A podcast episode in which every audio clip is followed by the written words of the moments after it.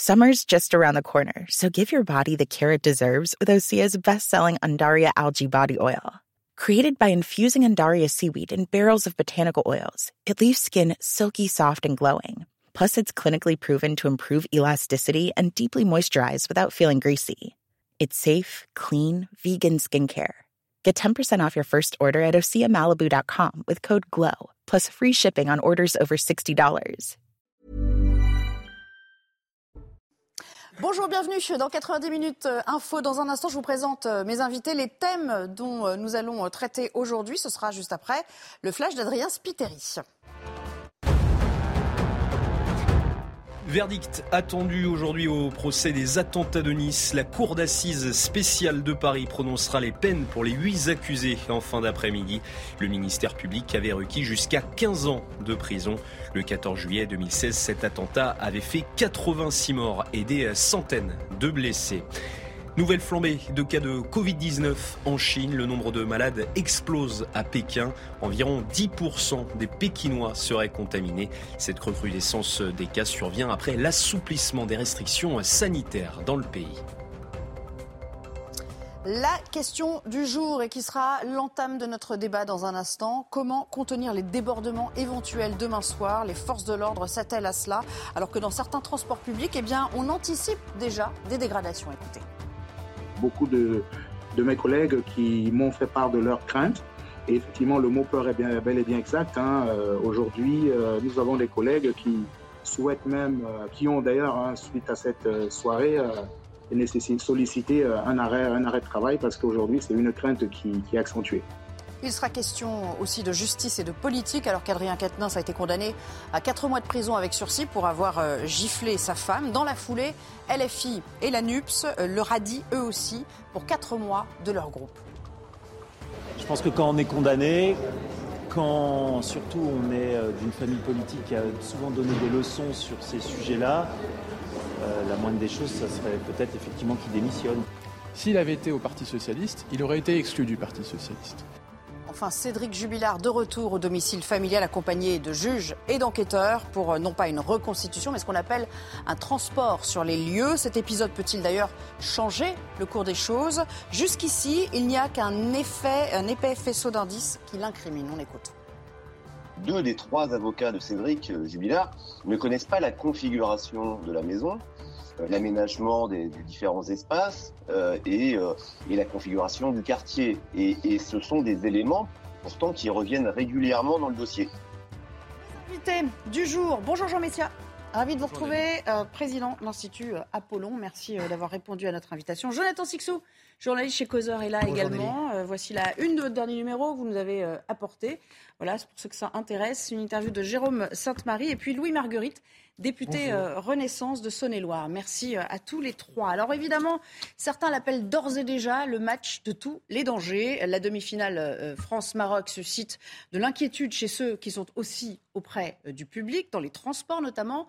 Ainsi, à Nantes, en Loire-Atlantique, les chauffeurs de bus et de tramway ont déposé ces derniers jours ce qu'on appelle un droit d'alerte, demandant à leur direction de prendre des dispositions comme une coupure du réseau en soirée ils ont été entendus. Regardez le reportage. Il est signé Michael Chailloux et Jean-Michel Decaze. Sur sa page Facebook, la CFDT des transports en commun publie des vidéos du centre-ville de Nantes samedi soir après la victoire des Bleus. On y voit des supporters en liesse qui n'ont pas hésité à grimper sur le toit d'un bus. Sur le toit, il y a des bouteilles de gaz. Est-ce que euh, quelqu'un qui arrache un tuyau de gaz euh, quelle est la conséquence? Donc euh, voilà, tout, ça, c'est beaucoup de questions, beaucoup de dangers potentiels. C'est une mise en sécurité des personnels, des usagers. Euh, on ne va pas attendre qu'il se passe quelque chose de grave. Ces vidéos ont poussé la CFDT à déposer un droit d'alerte pour la demi-finale de mercredi. Le syndicat demande une interruption des transports en centre-ville avant la fin du match. Un peu plus tôt samedi dernier, ce sont les supporters marocains qui envahissaient les rues. Même inquiétude chez les 1300 conducteurs nantais. Que fait un conducteur ou une conductrice au volant de son bus euh, Est-ce qu'il accélère pour se dégager de la foule euh, Est-ce qu'il abandonne son bus euh, avec les usagers dedans Se retrouver au milieu d'une manifestation Non, non, on ne nous apprend pas ça. Dans un communiqué, la direction des transports annonce avoir entendu l'appel de la CFDT. Ainsi, les trois lignes de tramway et les quatre lignes de bus qui traversent le centre-ville de Nantes seront coupées à partir de 21h30, juste avant la fin du match. Jean Messia, on a coutume de parler d'anticipation dans ce cas-là. Là, on est en plein dedans. Ils ont anticipé euh, adéquatement, c'est-à-dire qu'ils ont raison euh, d'être euh, dans cet état d'esprit, les chauffeurs de bus? Bah, Ils ont raison, mais ce que je trouve fascinant, si vous voulez, c'est que des syndicalistes de la mouvance gaucho-progressiste, en l'occurrence la CFDT, qui ont encouragé, enfin dont les centrales ont encouragé pendant des années, des décennies, l'immigration massive, le vivre ensemble, etc., se trouvent aujourd'hui à, se plaindre des conséquences euh, d'une politique qu'ils ont ardemment soutenue et avec laquelle ils ont hardiment collaboré. Donc euh, euh, c'est quand même assez surprenant ce genre de réaction. moi, je suis un peu. Pour vous, il y a une contradiction, quoi. Bah, il y a, une contradiction parce que de quoi ils se plaignent au fond? Ils se plaignent des conséquences de cette invasion migratoire qui a donné les scènes auxquelles nous avons tous assisté ces derniers jours et dans lesquelles profusion de personnes originaires de certaines immigrations euh, ont mis le bazar, euh, se sont attaqués aux forces de l'ordre, ont vandalisé du mobilier urbain, des transports publics. Donc tout ça, finalement, c'est le résultat de la politique migratoire de ces 40 dernières années. Moi, je veux poser aujourd'hui une question à tous les progressistes qui ont soutenu cette politique folle lorsqu'ils voient ce qui s'est passé sur les Champs-Élysées, lorsqu'on voit où on en vient à Nantes pour interdire les transports publics, à aucun moment ils n'ouvrent les yeux pour se dire il va falloir dire stop à la politique migratoire qui entraîne toutes ces fracturations de la société française et toutes ces agressions de la France partout et toujours à la moindre occasion. Je pose la question. Louis Marguerite, est-ce qu'il faut, à votre sens, corréler les deux ou les mettre en, opposition comme le fait Jean Messia à l'instant? Non, mais on est habitué au, discours plein de mesures de Jean Messia. Euh, simplement, évidemment, il faut anticiper. Évidemment, c'est un, c'est, un match à risque, euh, comme il y en a eu d'autres par le passé, qui n'opposaient pas la France au Maroc d'ailleurs. Euh, France-Angleterre, ça pouvait déjà être un match pour plein de raisons qui pouvaient, qui pouvaient aussi poser problème. On a renforcé l'effectif de sécurité, en a 800 de plus. Pardon, je vous ai écouté, je, vais aller jusqu'au bout. il y en a 800 de plus qui vont être, qui vont être déployés sur le terrain. Qu'il y ait effectivement des mesures spécifiques sur, à certains endroits, notamment des déviations de trajets de bus, des fermetures de stations, ça arrive. Et d'ailleurs, ça arrive à chaque fois qu'il y a des manifestations importantes.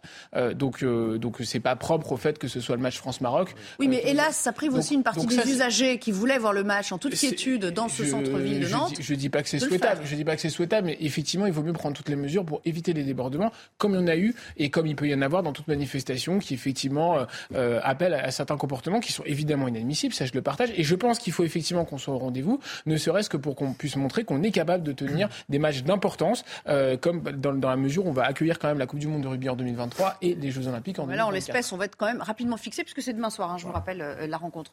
Euh, Jonathan Sixou, est-ce que vous, vous allez si loin dans l'analyse et dans le constat que, euh, que nous en fait et que nous en dresse Jean Messia en disant, au fond, ils se retrouvent à devoir gérer une situation que eux-mêmes ont voulu encourager? Je ne vais pas aller sur le terrain de Jean parce que il n'a pas complètement tort, mais je dirais que c'est davantage le patronat en général qui a mené une politique immigrationniste pour avoir de la main-d'œuvre davantage que les, que les syndicats. Euh, dans... Historiquement, c'est à peu près comme ça que les, choses se sont. Les syndicats l'ont pas refusé. Et les syndicats ne l'ont pas refusé parce que c'était comme ça que les boîtes marchaient. Mais je voulais pas aborder. Enfin, ils sont pas à la manœuvre à la base. Non, voilà, c'est ça que je voulais euh, apporter. Euh, moi, ce qui me marque quand je vois de, tels sujets, je, je, me pose en gros trois questions c'est quoi un pays qui, un jour de match, qui est censé être un jour de fête, euh, doit se claquemurer? Les commerces ferment sur les Champs-Élysées. Il n'y a plus de transport en public à Nantes. Ça va être à peu près la même chose dans toutes les villes, dans toutes les grandes agglomérations euh, de France, voire des zones périurbaines qui sont aussi euh, le spectacle de ça. C'est quoi un pays où on en est à débattre tranquillement depuis plusieurs jours maintenant. On sait que le chaos va avoir lieu demain dans les rues et on sait à peu près combien ils seront, on sait à peu près les dégâts qui seront causés et on, va euh, laisser faire. On sait que la police n'a pas pour instruction d'aller au contact pour ne pas euh, éviter euh, des blessés graves. En revanche, les blessés graves, on les compte dans les rangs de la police. Donc en gros, on leur laisse la rue, c'est open bar, faites ce que vous voulez. Et un dernier point, c'est quoi Un pays qui ensauvage ses habitants? Parce que les Marocains au Maroc ne se comportent pas comme ils se comportent en France. Et là, il y a un vrai problème. Ce sont trois questions pour lesquelles je n'ai pas franchement de réponse, ou en tout cas pas le temps pour y répondre. Justement, sur l'action de la police, on va les vérifier sans plus tarder, puisque Jérôme Jimenez, qui est porte-parole pour l'Île-de-France d'UNSA Police, est avec nous et il vient de vous entendre, à n'en pas douter. Bonjour, merci de nous avoir euh, rejoints. C'est quoi le dispositif prévu demain? Est-ce qu'il est grossi? Est-ce qu'il y a des actions qui sont anticipées? Est-ce qu'il y a des quartiers qui vont euh, susciter plus d'attention que d'autres? Pour la région qui nous intéresse Paris, euh, euh, qui vous intéresse, parce que vous êtes porte-parole, euh, Paris et alentour, parce que c'est là qu'il y a eu le plus d'interpellations, et on va y revenir d'ailleurs. Oui, donc c'est un dispositif de sécurité qui est renforcé hein, largement. Nous allons avoir beaucoup de compagnies euh, de sécurité qui vont venir euh, apporter leur technicité en maintien de l'ordre à toutes les forces mobiles parisiennes. Je rappelle également que les effectifs de police des commissariats, que ce soit les BAC, les polices secours, les BTC, seront également de la partie, entre guillemets.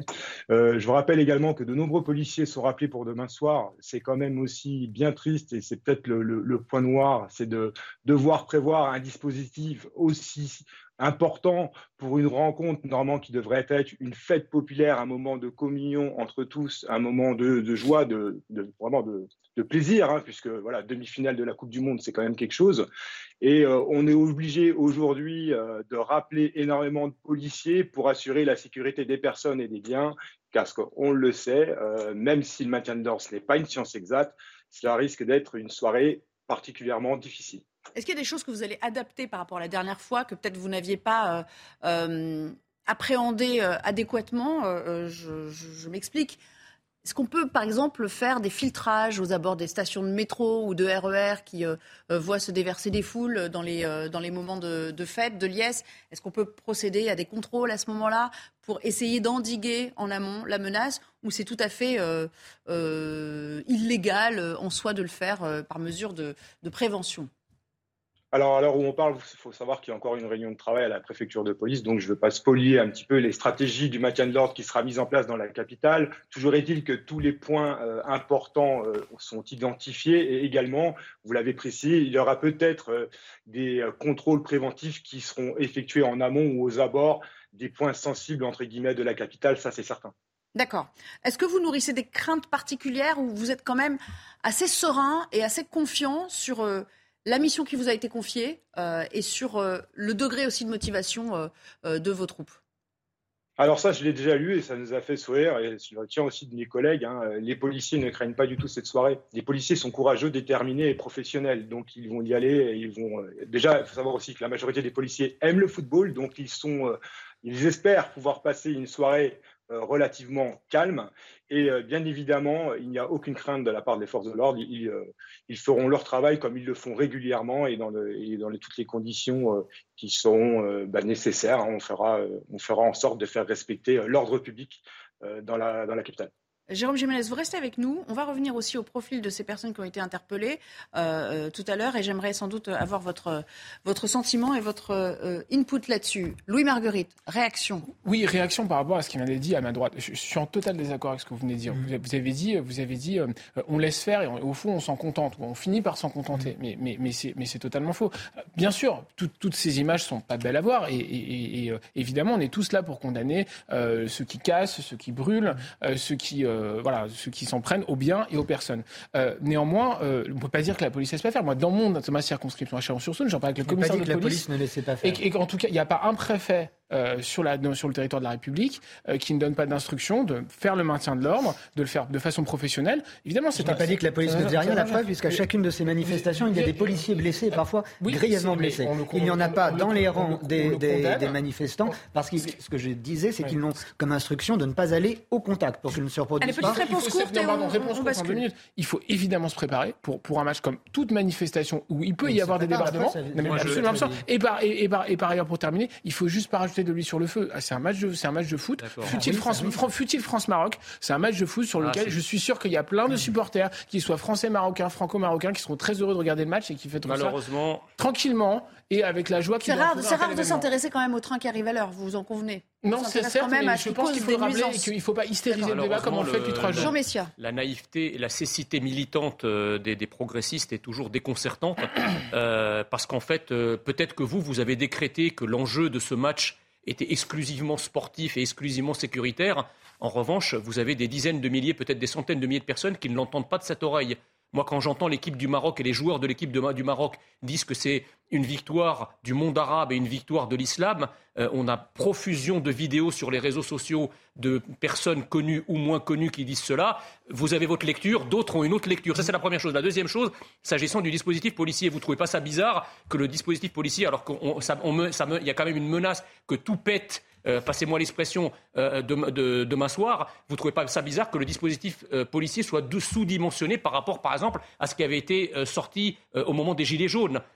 Là, on sait qu'il va y avoir des individus très dangereux, très, euh, très aguerris. Où sont, où sont les ni franco-marocains les Ça, c'est une question qu'il fallait poser à notre autre invité à distance. Où sont, où sont les blindés? Mais justement, je, parle sous le contrôle de, de M. Jiménez. Où sont les, les blindés légers de la gendarmerie qui entouraient l'Arc de Triomphe au moment des Gilets jaunes tout au début, alors que les manifs des Gilets jaunes n'étaient pas, encore, n'étaient pas encore euh, violentes et n'avaient pas encore de black bloc.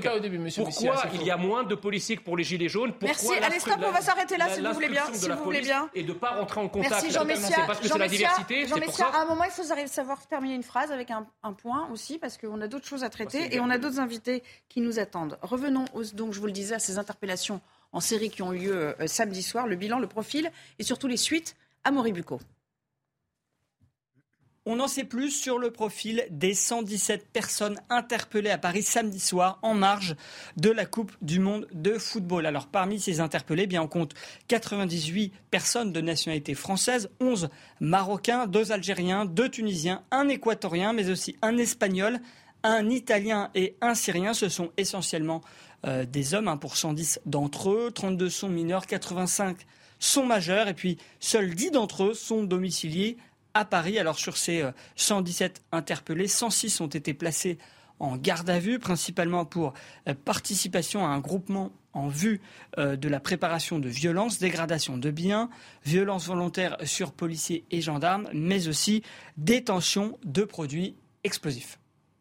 Jérôme Jimenez, la suite, on la connaît pas dans ce qu'il nous dit là, parce qu'il parle des interpellations, puis il parle des gardes à vue, mais, mais ça débouche sur quoi? C'est le reste qui est intéressant. Est-ce qu'il y a des mises en examen à l'arrivée? Ou tout ce monde est relâché à l'issue de la garde à vue Dites-nous. Dans les suites judiciaires, c'est assez compliqué. Vous allez avoir bien sûr des déferments, qui, donc euh, parfois en comparution immédiate. Quand le dossier est en l'état d'être jugé, euh, vous pouvez euh, avoir une fin de garde à vue et l'individu est présenté devant les magistrats avec du coup une audience et une sanction. Et après, il y a des poursuites parfois aussi en, enquête préliminaire. Il y a des auditions. Enfin, il y a les, mesures qui sont prises, elles, sont, diverses et ça ne s'arrête pas juste à un jugement après une garde à vue. Il y a des rappels à la loi. Il y a, il y a plusieurs choses. Donc là, il faudra avoir un regard général, et ça, c'est que la justice qui pourrait communiquer sur quelle a été, quelles ont été les suites judiciaires des personnes qui ont été placées en garde à vue lors de samedi. Moi, j'aimerais juste adresser un petit message par rapport à ce bilan, et je me permets, vous savez, nous, à l'UNSA Police, là, votre journaliste l'a très bien décrit, 32 mineurs, mais beaucoup aussi de jeunes majeurs. Si les parents pouvaient jouer un petit peu leur rôle demain soir, à savoir quand on lâche dans la nature des mineurs ou des jeunes mineurs qui se rendent dans la capitale, et rappeler un peu les règles, ce que c'est, de le vivre ensemble et surtout respecter la loi et les règlements et ne pas faire n'importe quoi, ça serait un bon message. Alors, respecter ou non, mais que les parents aussi jouent leur rôle, ça on y tient et nous on le précise à l'UNSA Police. Merci beaucoup Jérôme Jiménez d'avoir été avec nous en direct et d'avoir répondu à nos questions. Juste une réaction parce qu'après on a un autre invité qui nous attend et il nous reste très peu de temps pour aborder ces questions dans, dans, cette première demi-heure. Jonathan Sixou sur ce qu'il dit. Euh, sur ce qui vient d'être dit euh, à, l'instant, c'est très juste. Il faut euh, arrêter, je pense, de tout mettre, toute, le, toute la responsabilité des débordements sur les institutions, quelles qu'elles soient. Le, le, le, travail, si je puis dire, commence à la maison et commence dans le foyer de chaque individu. Et on peut voir à travers ces profils euh, qui nous ont simplement été euh, montrés à travers des chiffres qu'il y a sûrement des gens qui sont totalement euh, déphasés par rapport à ce qu'est une famille pour le moins classique. Et puis Emmanuel Macron sera au Qatar. les audiences télé de la Coupe du Monde, ça vous a pas échappé, cartonnent. Des villes ont décidé finalement de retransmettre le match. Bon, tout va bien. Tout est oublié sur les appels au boycott. Ainsi va la vie, Jean Messia. Le sport surpasse tout. La tentation de regarder malgré les affichages et, les promesses et les appels au boycott Tout cela est balayé le président de la République va fuir les émeutes et, le vandalisme qu'il va y avoir sur les Champs-Élysées, c'est un signe.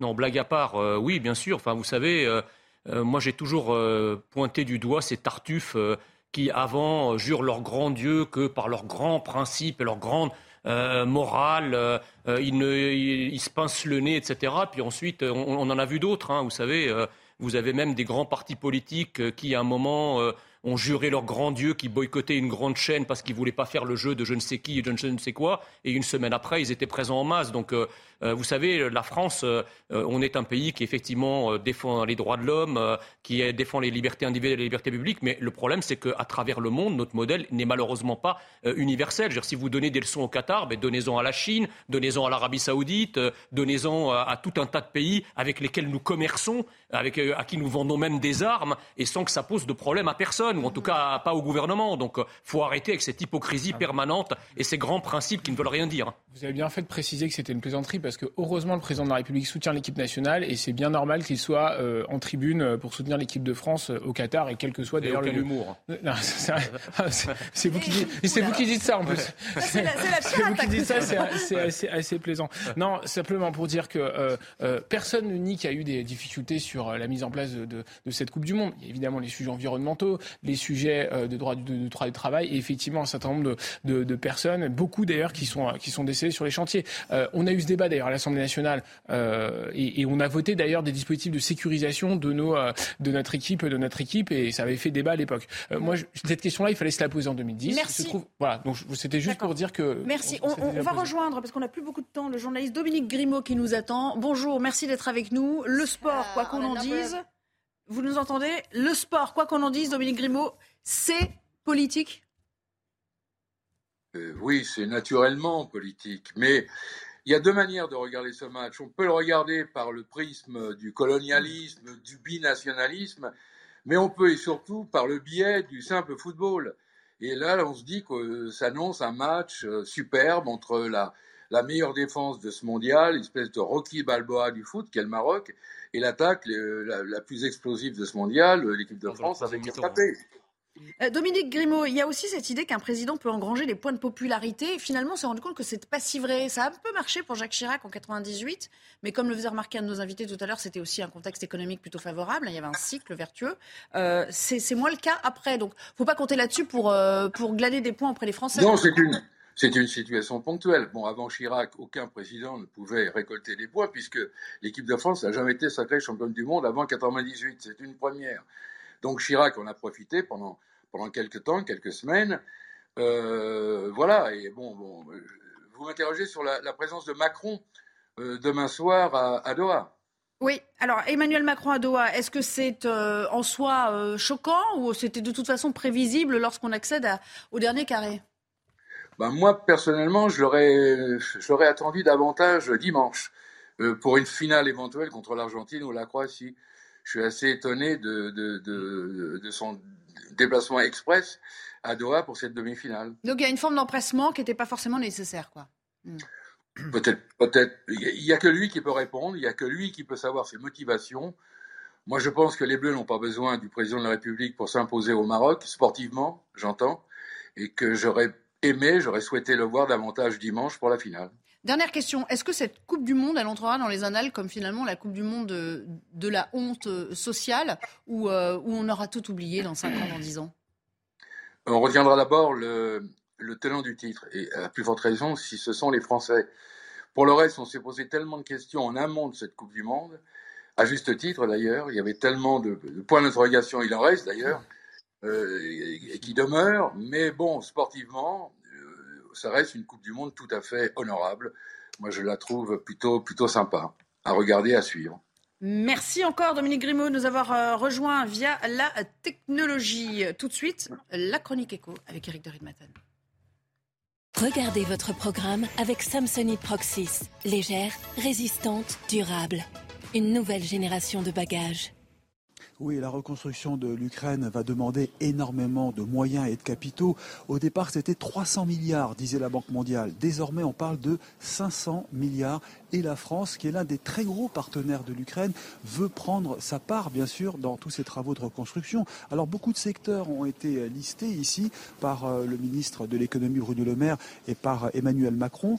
Euh, il y a les ponts, bien sûr, à reconstruire. Des sociétés qui font des ponts en kit vont être mobilisées. Il y a aussi les réseaux il y a les réseaux euh, énergie avec RTE, Enedis, vous avez la santé, les hôpitaux, euh, il y a tout le monde digital, numérique. Voilà, en total 500 patrons qui sont ici au ministère de l'économie à Bercy avec un chantier considérable. Alors bien sûr, certains se disent c'est tôt pour parler déjà de reconstruction, mais on le sait bien, la Chine, les États-Unis sont aussi sur les ronds, ils n'ont pas de scrupules, ils seront là très rapidement et la France de se mobiliser très très en amont. Voilà le message qu'a passé tout à l'heure euh, Bruno Le Maire et que le président de la République, bien sûr, a approuvé et appelle à cette mobilisation générale pour aider l'Ukraine, qui est, rappelons-le, le premier partenaire, un très gros partenaire économique de la France. La France exporte un milliard chaque année de matériel, de, de produits pour la chimie en direction de l'Ukraine et donc les relations sont très fortes entre les deux pays. C'était votre programme avec Samsonite Proxys. Légère, résistante, durable. Une nouvelle génération de bagages. À suivre, une condamnation et une radiation pour Adrien Quatennens, condamné à 4 mois avec sursis pour avoir giflé sa femme et radié de sa famille euh, politique pendant 4 mois. A tout de suite. Nous serons de retour pour débattre juste après le JT, parce que c'est l'heure, ça y est, de Mickaël Dorian. Bonjour Mickaël. Bonjour Nelly, bonjour à tous. Le plan grand froid déclenché à Paris et dans plusieurs départements, dont l'Oise, l'Eure et le Bas-Rhin. Dans la capitale, il faisait jusqu'à moins 4 degrés ce matin. Au marché Raspail, dans le 6e arrondissement, les commerçants ont dû s'organiser pour protéger leurs produits. Explication avec ce sujet de Mathieu Rio et Jules Bedeau. Victime du froid, l'huile d'olive de ce commerçant a gelé sur son étal. J'ai un petit souci, vous voyez, elle ressemble en fait à du, à du miel crémeux ou à de la moutarde, de la mayonnaise. Pour la remettre à l'état liquide, il la réchauffe chez son voisin à la rôtisserie à côté des poulets. On pas le choix. Face au froid, les marchands s'organisent comme ils le peuvent pour protéger leurs produits. Emmitouflés dans leur polaire, parfois un réchaud à la pluie, ils doivent eux aussi tenir. C'est vrai que là, le petit, petit ressenti de moins 8, il est désagréable. Après, ouais, il n'y a pas de, pas de solution. C'est euh, bien se couvrir, euh, une bonne paire de chaussettes, euh, un petit, petit tour de cou. On a l'habitude de travailler. Moi, j'ai travaillé moins 15 degrés et il faut être là. Être là pour les clients, les habitués, bien présents ce matin. J'ai un principe, quel que soit le temps, je ne m'en occupe pas. Je sors comme je le souhaite. Je trouve de bons produits de qualité. Je suis ravi de faire marcher les petits commerçants et il fait pas si froid que ça. Cette semaine, les températures continueront à descendre en dessous de la barre de 0 degré. La réforme des retraites, nouvel affrontement entre la France insoumise et le gouvernement à l'Assemblée nationale cet après-midi. Mathilde Panot reproche à l'exécutif de ne pas s'intéresser aux vrais problèmes des Français. Écoutez cet échange virulent entre euh, la présidente euh, du groupe France insoumise à l'Assemblée nationale et Elisabeth Borne. Les Français renoncent au chauffage. Leurs enfants n'ont plus de dessert à la cantine, de piscine ou de vacances, mais vivent la retraite à 65 ans. Je pense que vous n'avez même pas examiné les mesures des projets de loi de finances qui vous ont été présentés pour protéger le pouvoir d'achat des Français. Vous n'avez pas voté la remise carburant, vous n'avez pas voté les boucliers tarifaires, vous n'avez pas voté l'aide exceptionnelle de rentrée. Donc nous n'avons pas de leçon à recevoir, Madame la Présidente Panot, sur la protection du pouvoir d'achat des, des Français. La France insoumise qui a décidé de radier pendant quatre mois le député euh, du Nord Adrien Quatennens. Cette décision est effective à partir d'aujourd'hui et jusqu'au 13 avril. Son retour au sein du groupe parlementaire sera conditionné à l'engagement de suivre un stage de responsabilisation sur les violences faites aux femmes auprès d'associations féministes.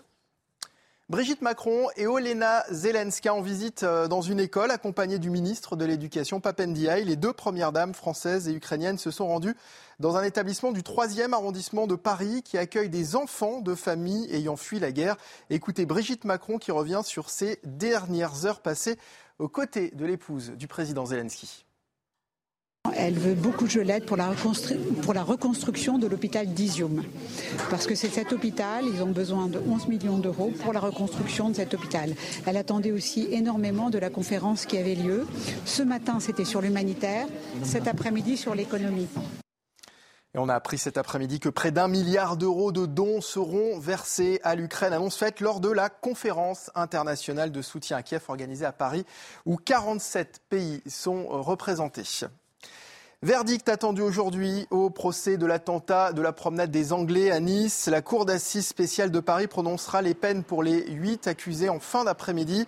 Euh, le ministère public avait requis jusqu'à 15 ans de prison. Le 14 juillet 2016, cet attentat avait fait 86 morts et des centaines de blessés.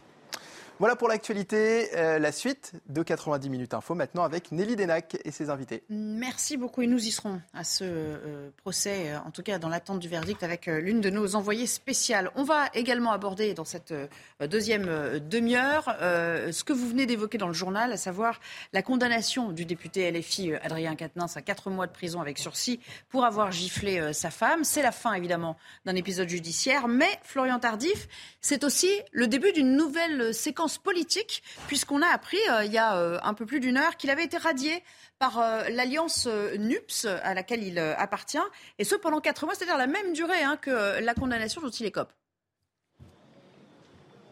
Oui, tout à fait. C'est une décision qui a été prise ce matin lors de la réunion hebdomadaire des députés de la France Insoumise à l'Assemblée euh, nationale.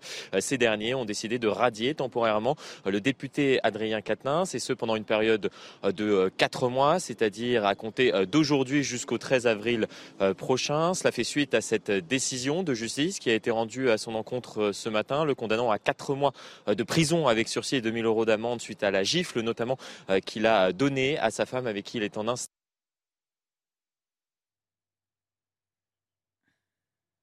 Et voilà, le grand froid a déjà frappé, frappé la région lilloise.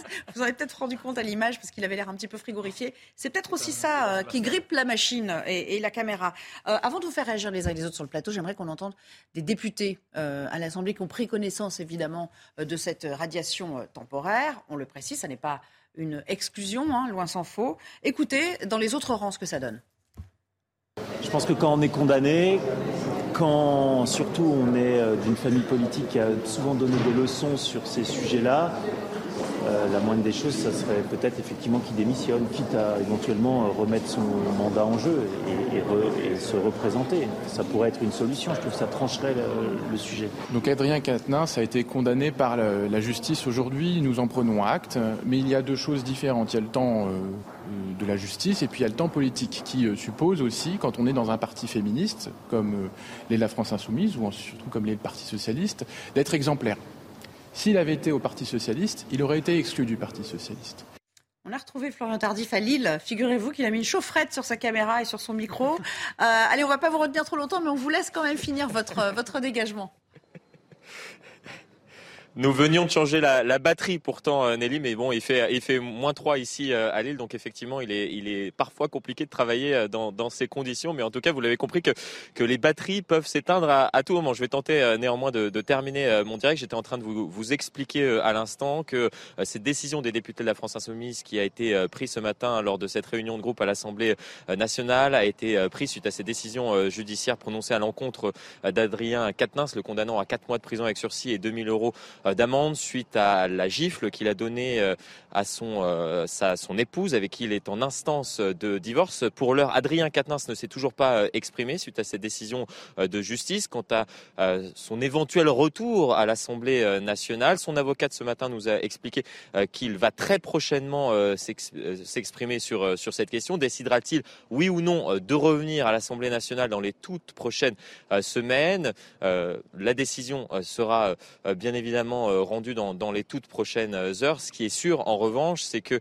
Adrien Quatennens ne pourra euh, siéger, vous l'avez compris, au sein des rangs euh, de la NUPES jusqu'au 13 avril prochain et que s'il souhaite réintégrer cet intergroupe, il faudra, c'est la deuxième condition fixée ce matin par ses collègues de la France Insoumise, qu'il effectue un stage de responsabilisation aux violences faites aux femmes auprès d'associations féministes. Merci beaucoup et on remercie Charles Baget aussi qui a été admirable dans ces conditions météo euh, extrêmes. Merci euh, à tous les deux. Euh, justement, réaction d'une de ses collègues députées LFI, Raquel Garrido, que tout le monde connaît, et après on en parle.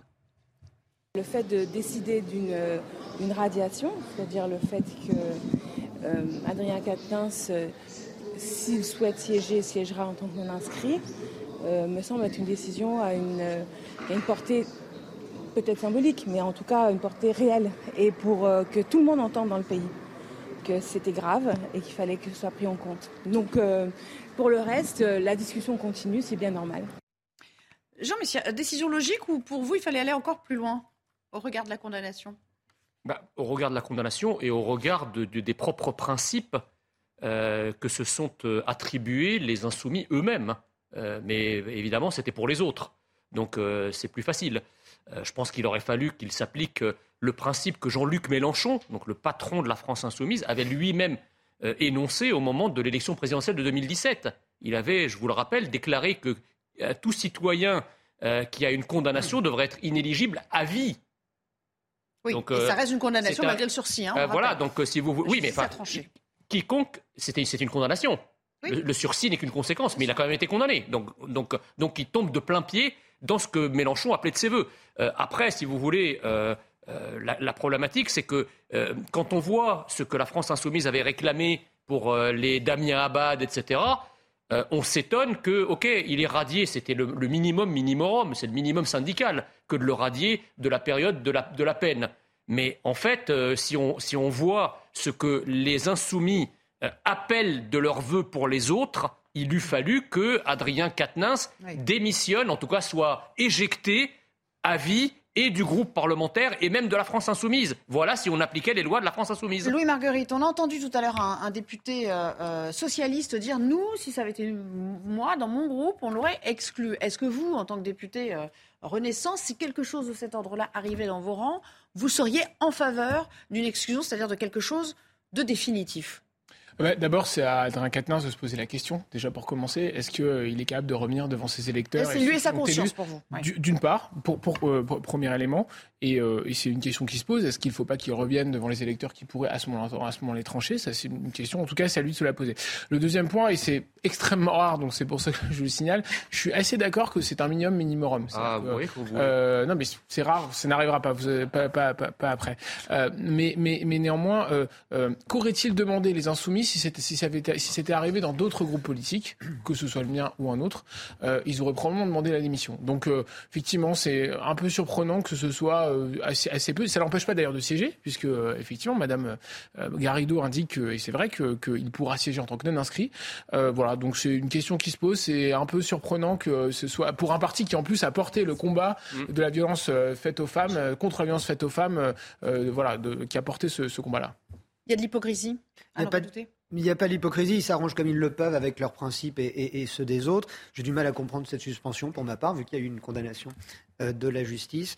Euh, je pense que la proposition du député Modem est, très intelligente, à savoir qu'il se remette, euh, remette son mandat en jeu, qu'il se représente devant ses électeurs. Aussi, hein. oui, et qu'il se représente devant ses électeurs. Et, ce sont eux qui, vu qu'il est leur représentant, c'est à, à, eux de, trancher.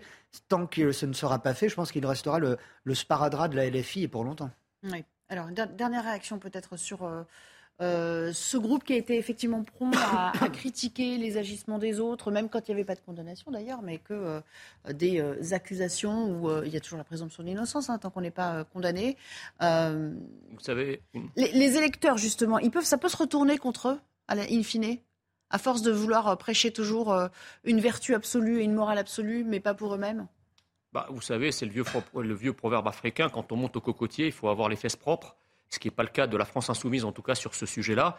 Et euh, c'est une nouvelle démonstration. Vous savez, moi je me souviens de, cette incursion de, Yannick Jadot euh, euh, au moment de l'affaire des bassines, qui s'était fait rabrouer, lui qui était le, le, turiféraire de tout ce qui était genre, etc., la déconstruction qui s'était fait rabrouer par une femme. Ben là, c'est pareil. En fait, la LFI qui appelle de ses voeux euh, une application stricte euh, de, la lutte contre toute forme de violence conjugale, avec derrière une, définition très étendue et qui, on voit bien, si vous voulez, que dans les deux cas, eh bien, la révolution dévore toujours ses enfants, ses propres enfants. Il nous reste quelques minutes avant de retourner à l'Assemblée, parce qu'il y a des questions euh, posées au gouvernement justement sur la préparation de, la rencontre, de la sécurité autour de la rencontre France-Maroc. Une vidéo postée sur la plateforme de l'Académie de Lyon a interpellé un collectif de parents d'élèves. Pourquoi? Parce qu'on y voit une femme voilée, euh, qui est mère euh, d'une élève, donnait un cours de cuisine à des enfants d'une classe maternelle. Euh, donc elle intervient comme intervenante extérieure et pas juste en présentiel comme parent d'élève assistant à une, réunion, par, par exemple parent-prof. C'est une séquence qui relance évidemment tout ce débat autour de la laïcité à l'école. On va regarder le reportage de Sophia Doll avec Solène Boulan et Olivier Madinier. quel est cet ustensile de cuisine? C'est à la suite de cette vidéo, postée sur le site de l'Académie de Lyon par une école maternelle du 3e arrondissement, où l'on peut voir une femme voilée donner un cours de cuisine, qu'un collectif de parents proches du parti Reconquête s'est insurgé. Le mouvement dénonce une atteinte à la laïcité. Ça reste un voile auquel sont exposés euh, nos enfants euh, dans une parfaite euh, normalité et, donc voilà, c'est pas admissible. De son côté, la FCPE salue l'investissement des parents d'élèves. La position de la FCPE, c'est d'accueillir tous les parents au sein de l'école publique. C'est de pouvoir justement ne pas faire de différence ou de spécificité entre les parents. Contacté par téléphone, le rectorat de Lyon rappelle que les parents d'élèves sont des usagers du service public de l'éducation et qu'ils ne sont pas soumis au principe de neutralité. Ce n'est que lorsqu'ils participent à des activités assimilables à celles des enseignants au sein des locaux scolaires qu'ils y sont soumis au même titre que les enseignants. Le rectorat de Lyon indique avoir demandé un rapport à la direction académique sur la nature et le cadre exact de l'intervention de la mère concernée on tente la réponse avant d'aller euh, dans l'hémicycle avec vous, Jean Messia, mais vraiment c'est un pari risqué. Scandale ou pas? Bah écoutez, l'islamisation de la société, c'est un peu comme une, inondation, c'est-à-dire qu'elle pénètre par tous les interstices, euh, toutes les brèches, si petites soient-elles, pour gangréner en quelque sorte la société. La seule différence avec l'inondation, c'est que l'islamisme, lui, ne connaît jamais de décrue. Et donc, bah, plus la société s'islamise, plus il va falloir s'habituer à euh, des attaques euh, d'assaillants toujours, partout, sur n'importe quel sujet, qui vont venir bousculer finalement notre propre identité, notre propre culture. Et dans cette culture, j'inclus également la culture vestimentaire. Voilà. Donc, si on ne prend pas ce sujet à bras le corps, il n'y a aucune raison que les adversaires de la France et les ennemis de la République euh, mettent le haut là à leurs actions. Ils continueront à avancer comme dans du beurre sous les applaudissements des progressistes. Il y a l'idée d'une banalisation du port du voile dans l'espace. Si c'est une, euh, réellement une activité pédagogique, ça il faut qu'on nous le prouve, c'est en parfaite euh, contravention avec la loi, effectivement. je souligne en un mot, puisque j'ai pas beaucoup de temps, que ces réseaux de vigilance de parents d'élèves euh, ont une réelle importance et permettent de faire remonter énormément de choses qui se banalisent justement au quotidien. Et c'est pour ça que c'est bien de montrer toutes, ces, toutes ces gouttes d'eau ou tous ces grains de sable qui font que de grandes choses euh, se passent dans notre dos, malheureusement. Alors, il y a un droit de réponse à l'Assemblée, visiblement, sur la question précédente. Donc, euh, Louis Marguerite, vous avez quelques secondes, vous aussi. Ah, merci pour ce droit de réponse. Non, mais la question, c'est de savoir dans quel cadre, si je découvre la vidéo, et dans quel cadre se situer cette activité. Et retour à l'hémicycle. Ah, c'est, mais en tout cas, c'est bon, j'ai répondu. C'est la question, c'est de savoir dans quel cas ça va France Maroc, la question. Ma question s'adresse à Monsieur le ministre de l'Intérieur et des Outre-mer. Samedi dernier, suite à la qualification de l'équipe nationale du Maroc en demi-finale de la Coupe du Monde, le foot a encore une fois dépassé le cadre du sport. À Paris, par exemple, plus de 20 000 personnes se sont rassemblées sur les Champs-Élysées où de nombreux affrontements ont encore éclaté avec les forces de l'ordre. C'est plus de 108 interpellations qui ont eu lieu et 33 policiers blessés. Seuls 1220 policiers avaient été mobilisés pour l'occasion, contre 12 000 pour le 14 juillet. Une fois encore, vous avez manqué d'anticipation dans la prévention des graves troubles qui ont émaillé les matchs impliquant le Maroc. Insuffisance de forces déployées et manque d'instruction aux forces de l'ordre. N'avez-vous donc pas appris de vos erreurs lors du fiasco du Stade de France? Sur qui allez-vous remettre la faute cette fois-ci? Quelles ont été les suites judiciaires pour les quelques personnes interpellées? Quid de nos policiers blessés? Pourtant, vous avez su déployer des moyens parfois plus que nécessaires afin de réprimer les gilets jaunes, tels que les fouilles, les interpellations préventives, par exemple. Les manifestations de joie sont légitimes dans de telles situations, mais ne sont pas une excuse à de tels débordements. Quand allez-vous enfin faire respecter l'ordre public afin que des manifestations festives ne se transforment pas en scènes de guérillas urbaines à l'aune de la Coupe du monde de rugby 2023 et des Jeux olympiques de 2024, nous ne pouvons pas, en tant que septième puissance mondiale, être de nouveau la risée du monde entier à cause de votre amateurisme. On annonce 2000 policiers pour demain à Paris. Me le confirmez-vous Et pensez-vous sincèrement que cela soit suffisant? Monsieur le ministre, qu'avez-vous concrètement prévu afin que ces rencontres sportives ne tournent pas au chaos et ne prennent pas en otage nos concitoyens qui souhaitent célébrer paisiblement ces moments exceptionnels? Je vous remercie. Merci Madame la députée. La parole est à Monsieur Gérald Darmanin, ministre de l'Intérieur et des Outre-mer. Merci, Madame la Présidente, Mesdames et Messieurs les députés. Madame la députée, à Paris, il y a eu en effet des dizaines de milliers de personnes qui euh, se sont réjouies de la qualification d'une part du Maroc et d'autre part de la France. Peut-être auriez pu vous commencer par féliciter ces deux équipes et peut-être auriez-vous pu imaginer un instant être heureux avec les autres. Moi, je vous encourage, Madame la députée, d'être heureux avec notre peuple, de nous satisfaire en effet que l'équipe du Maroc soit qualifiée pour une demi-finale de Coupe du Monde. Et je veux leur dire que mon rôle de ministre de l'Intérieur, c'est surtout de leur permettre de fêter la victoire de leur équipe nationale, comme les Français ont fêté leur victoire partout, partout dans le monde entier. Madame, à Paris, il y a eu en effet 1200 policiers mobilisés. Et il y a eu trois vitres, trois vitres qui ont eu des bris de glace sur les Champs-Élysées, trois vitres, quand il y a eu 20 000 personnes qui étaient au rendez-vous, et trois scooters qui ont connu des dégradations. Voilà la vérité des chiffres à Paris. Et il y a eu 107, c'est vrai, interpellations, dont je constate que vous n'avez pas précisé que les trois quarts d'entre eux étaient des citoyens français. Vous ne l'avez pas précisé. Et d'ailleurs, je remercie Monsieur le garde des Sceaux. Oui, parce que votre question était placée de telle sorte que manifestement c'était les Marocains les responsables. Donc je voudrais ici vous le préciser. Et je veux dire que je remercie Monsieur le garde des Sceaux puisque les 107 personnes interpellées à Paris vont connaître dès vendredi une audience spécifique du parquet de Paris pour pouvoir connaître des comparutions immédiates. Donc bravo au Maroc, bravo à l'équipe de France, bravo aux policiers, merci au parquet de Paris et réjouissez-vous, soyez heureux pour une fois, arrêtez de faire les grincheux. Merci, Monsieur le Ministre. La parole est à Madame Béatrice Bellamy chose me dit que ça valait le coup de prendre cette question parce que vous étiez en Ah non, ébullition sur le plateau. Réaction à ce que vient de dire Gérald Darmanin. Non, mais c'est totalement hallucinant. D'abord, il n'y a aucune obligation euh, que les gens en France euh, soient joyeux de- en tant que peuple français parce que les Marocains ont emporté leur coupe.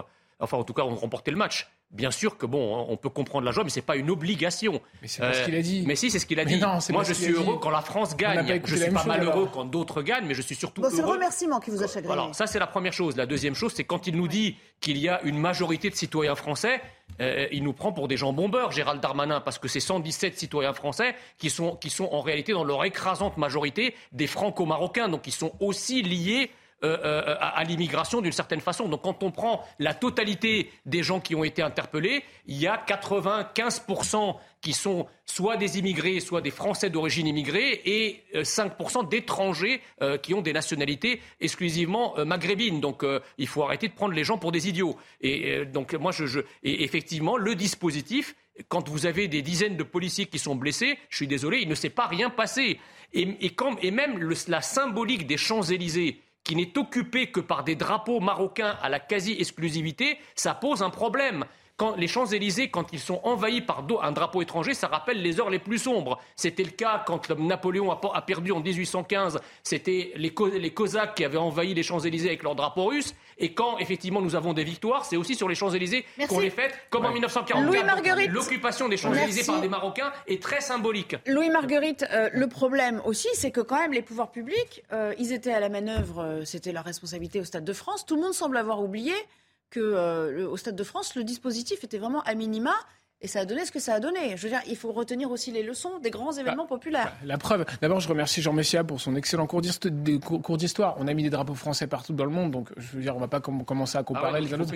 Non, non, pas du tout. Voilà. C'est pas du tout ce que j'ai dit. faire. Je sais pas, je vous ai dit, Non, mais mais on va pas que commencer à, à quoi à calculer Non, mais le drapeau. votre Non, mais- logique, je Non sais. mais je vous ai La- écouté, je la vous ai. France a été Non, Et vous je- suis très fier. Je suis très fier de mon pays, sinon j'aurais pas fait ce que j'ai fait. Voilà, ça c'est le premier point. En plus, la- la- ensuite, ensuite, merci, merci de cet encouragement. Euh, sur la, la question de la députée RN, moi je suis un peu surpris de la façon dont c'est présenté, comme si on était, on était heureux des, des- des dégradations, d'ailleurs des quelques dégradations, puisque le chiffre, j'avais pas ces chiffres-là, mais le ministre a dit que c'était trois vitrines, c'est trois- sans doute de trop, mais c'est quand même infiniment moins que ce qu'on peut trouver euh, lorsqu'on est euh, sur le soir, les soirs du 31 décembre ou d'autres, ou d'autres, ou d'autres événements. pas parlé des Donc, charges contre non, non, les mais- flics. mais attendez, attendez, je, je- Il parle de ce qu'il veut, en mais fait. Laissez-moi terminer, Allez, sinon il faut la finir réponse à la votre place. phrase et on Et donc- et donc, et donc, Personne n'excuse la violence, personne n'excuse les, les atteintes présent. Non, il, bien sûr que si, il a parlé. Il va y avoir une comparaison. Il a parlé des charges contre les flics. Il a parlé de la comparaison immédiate et, on, sur des chefs d'accusation qui seront, à mon avis, aussi retenus euh, sur, euh, sur violence sur personnes dépositaires d'autorité publique et ce sera jugé dès vendredi. Donc, franchement, personne n'excuse ça. Donc, oui, le dispositif était adapté et il va être renforcé pour, pour après-demain et de, pour demain, pardon. Arrêtons de mettre de l'huile sur le feu sur ce match. D'accord, on va voir. Allez, merci. On va s'interrompre à nouveau parce qu'on va retrouver euh, d'ici quelques minutes Sandra Buisson qui nous attend au, au procès de l'attentat de Nice. Le verdict sera rendu d'ici quelques minutes et nous serons là pour voir quels sont les enjeux, les attentes des familles. C'est très important. À tout à l'heure. Le débat va reprendre juste après le flash avec Adrien Spiteri à nouveau. Quatre personnes ont été blessées hier soir dans un magasin Lidl. Un homme s'est saisi d'un hachoir et s'en est pris au client. Il a ensuite tenté de mettre fin à ses jours. Son pronostic vital est engagé. Parmi les victimes, deux ont été gravement touchés. Selon les enquêteurs, les faits ne ressemblent pas à un acte terroriste. Le gouvernement dévoile un plan covoiturage. Il entrera en vigueur en 2023. Une prime de 100 euros sera versée aux nouveaux inscrits sur les plateformes. Elle pourra également être versée sous forme de bons d'achat. Objectif inciter les automobilistes à utiliser ce mode de transport. Et puis Eva Kaili démise de ses fonctions. La décision a été approuvée à la quasi-unanimité des députés présents à Strasbourg. L'eurodéputé grec est mise en cause dans une affaire de corruption présumée impliquant le Qatar. Elle a été incarcérée serré dimanche en Belgique. Trois autres personnes ont été écrouées dans cette enquête. Merci. Je vous propose de parler d'un autre procès. On va aller à la cour d'assises spécialement composée qui doit rendre son verdict ce soir, vous savez, enfin même dans les prochaines minutes, concernant les huit accusés de ce procès de l'attentat de Nice. Euh, parmi eux, trois répondaient d'une qualification terroriste, important de le préciser. 15 ans de prison ont été euh, requis à leur encontre. C'est l'aboutissement de trois mois euh, d'audience et d'un procès qui Sandra Buisson, à n'en pas douter, créera des frustrations. C'est inévitable, a même prévenu le parquet antiterroriste. Oui, euh, l'avocate euh, générale avait même rappelé que personne ne doit être condamné comme s'il était l'auteur direct de cet attentat, puisque le terroriste Mohamed Lawesh Boulel était mort le soir de l'attaque et que l'instruction n'a pas permis de découvrir de euh, complices. Conséquence, s'il ne connaissait pas les funestes projets du tueur, deux des accusés principaux dans ce procès étaient jugés selon l'accusation parce qu'ils ont été impliqués dans la recherche d'une arme pour le terroriste et dans la location du camion, tous en sachant que Mohamed Lawesh Boulel était fasciné par l'État islamique et qu'il pouvait commettre un attentat. L'un d'eux, Chokri euh, Chafroud, avait même évoqué à trois reprises dans une discussion avec Mohamed Lawesh Boulel la scène d'un gros camion fonçant sur une foule. 15 ans de prison, vous l'avez dit, ont été requis à l'encontre de ces deux accusés. La même peine a été demandée. On a un petit problème. Alors, on a un petit souci. Réaction euh, sur euh, la frustration aussi que ça peut entraîner pour les familles. C'est un petit peu comme euh, au procès du 13 novembre, c'est-à-dire qu'il n'y a, il y a pas les, les, auteurs qui ont été tués ce soir-là. C'est le propre de ces, de, de ces, de ces procès-là, malheureusement. frustration et en même temps nécessité, parce que ces procès-là sont faits surtout pour les familles euh, des, victimes, euh, la, mémoire des, victimes euh, elles-mêmes. Il n'y a pas les auteurs, ce sont des seconds couteaux, si ce n'est des gens encore plus éloignés des, terroristes qui, sont les réquisitions sont très faibles, 15 hein. ans de prison pour des actes qualifiés de terrorisme, c'est pas énorme. ensuite, on ne peut pas faire non plus dans ces procès-là, ça a été le cas auparavant, le procès de l'islamisme. Par nature, on ne peut pas le faire. Et la frustration naît aussi de, cela.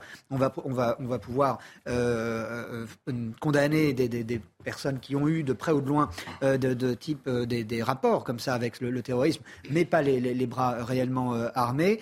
Et je constate quoi? Il y a ce procès, on nous le dit, mais il y a pas plus tard qu'hier, et il fallait le faire, le ministre de l'Intérieur nous met en garde à l'approche de Noël des risques d'attentat. Donc si vous voulez, encore une fois, on n'en est pas sorti, malheureusement, du, terrorisme, et ce ne sont pas ce type de procès qui font peur aux barbus.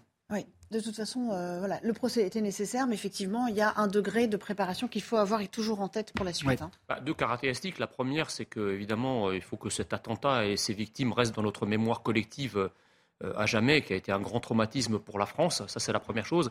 La deuxième chose, c'est que deux caractéristiques. On s'aperçoit toujours qu'après nous avoir annoncé un loup solitaire en réalité, il s'agit d'une cellule, c'est-à-dire qu'il y a des gens qui, sont autour de lui, qui l'aident logistiquement, etc., qui lui fournissent euh, le matériel. Donc euh, tout ça participe d'un écosystème euh, islamique qu'on trouve à chaque fois qu'il y a un attentat perpétré par un individu. Et la deuxième chose, la sempiternelle question, c'est de se dire que faisait cet individu sur notre territoire. À chaque fois qu'il y a soit des actes terroristes, soit euh, des, faits de, droit commun, des meurtres, des viols, etc., c'est toujours la même question. Donc si à un moment on ne s'interroge pas sur la politique migratoire qui conduit ces criminels à rester et à résider sur notre sol, on ne pourra jamais s'en sortir. Et un petit focus avant de se quitter sur euh, euh, cette, enquête, cette longue enquête autour de la disparition de Delphine Jubilard, presque deux ans maintenant après. Il y a ce qu'on appelle ce soir un transport sur les lieux de Cédric, son, mari. Enfin, ils étaient en cours de séparation, mais ils étaient, toujours mariés. Salut ce soir au domicile du couple à, Cagnac-les-Mines dans le Tarn, avec les juges d'instruction qui seront présents, euh, les avocats aussi hein, euh, du prévenu, eh bien, ils espèrent pouvoir lever les zones d'ombre qui pèsent, qui planent autour euh, de cette affaire. Bonjour, Jean-Pierre Bouchard, vous êtes docteur, psychologue, criminologue. Vous allez peut-être nous éclairer déjà sur le distinguo quand même. Ça mérite une petite précision à faire entre ce qu'on appelle la reconstitution, que tout le monde euh, connaît et envisage, euh, et le transport sur les lieux. Là, c'est important de le dire, il n'y a pas de corps, on ne sait pas ce qui s'est passé ce soir-là. Oui, exactement. C'est toute la difficulté de l'affaire. Il n'y a pas la preuve absolue euh, donc d'un homicide, c'est-à-dire le corps, la victime, qui, est bien sûr intéressante puisque le corps de la victime, si elle est décédée, parlerait on pourrait rechercher les causes de la mort, euh, on verrait s'il y a un conflit physique avant ou des choses comme ça. Là, c'est pas le cas. Il y a euh, quelqu'un qui est euh, qui est mis en cause et qui nie les faits.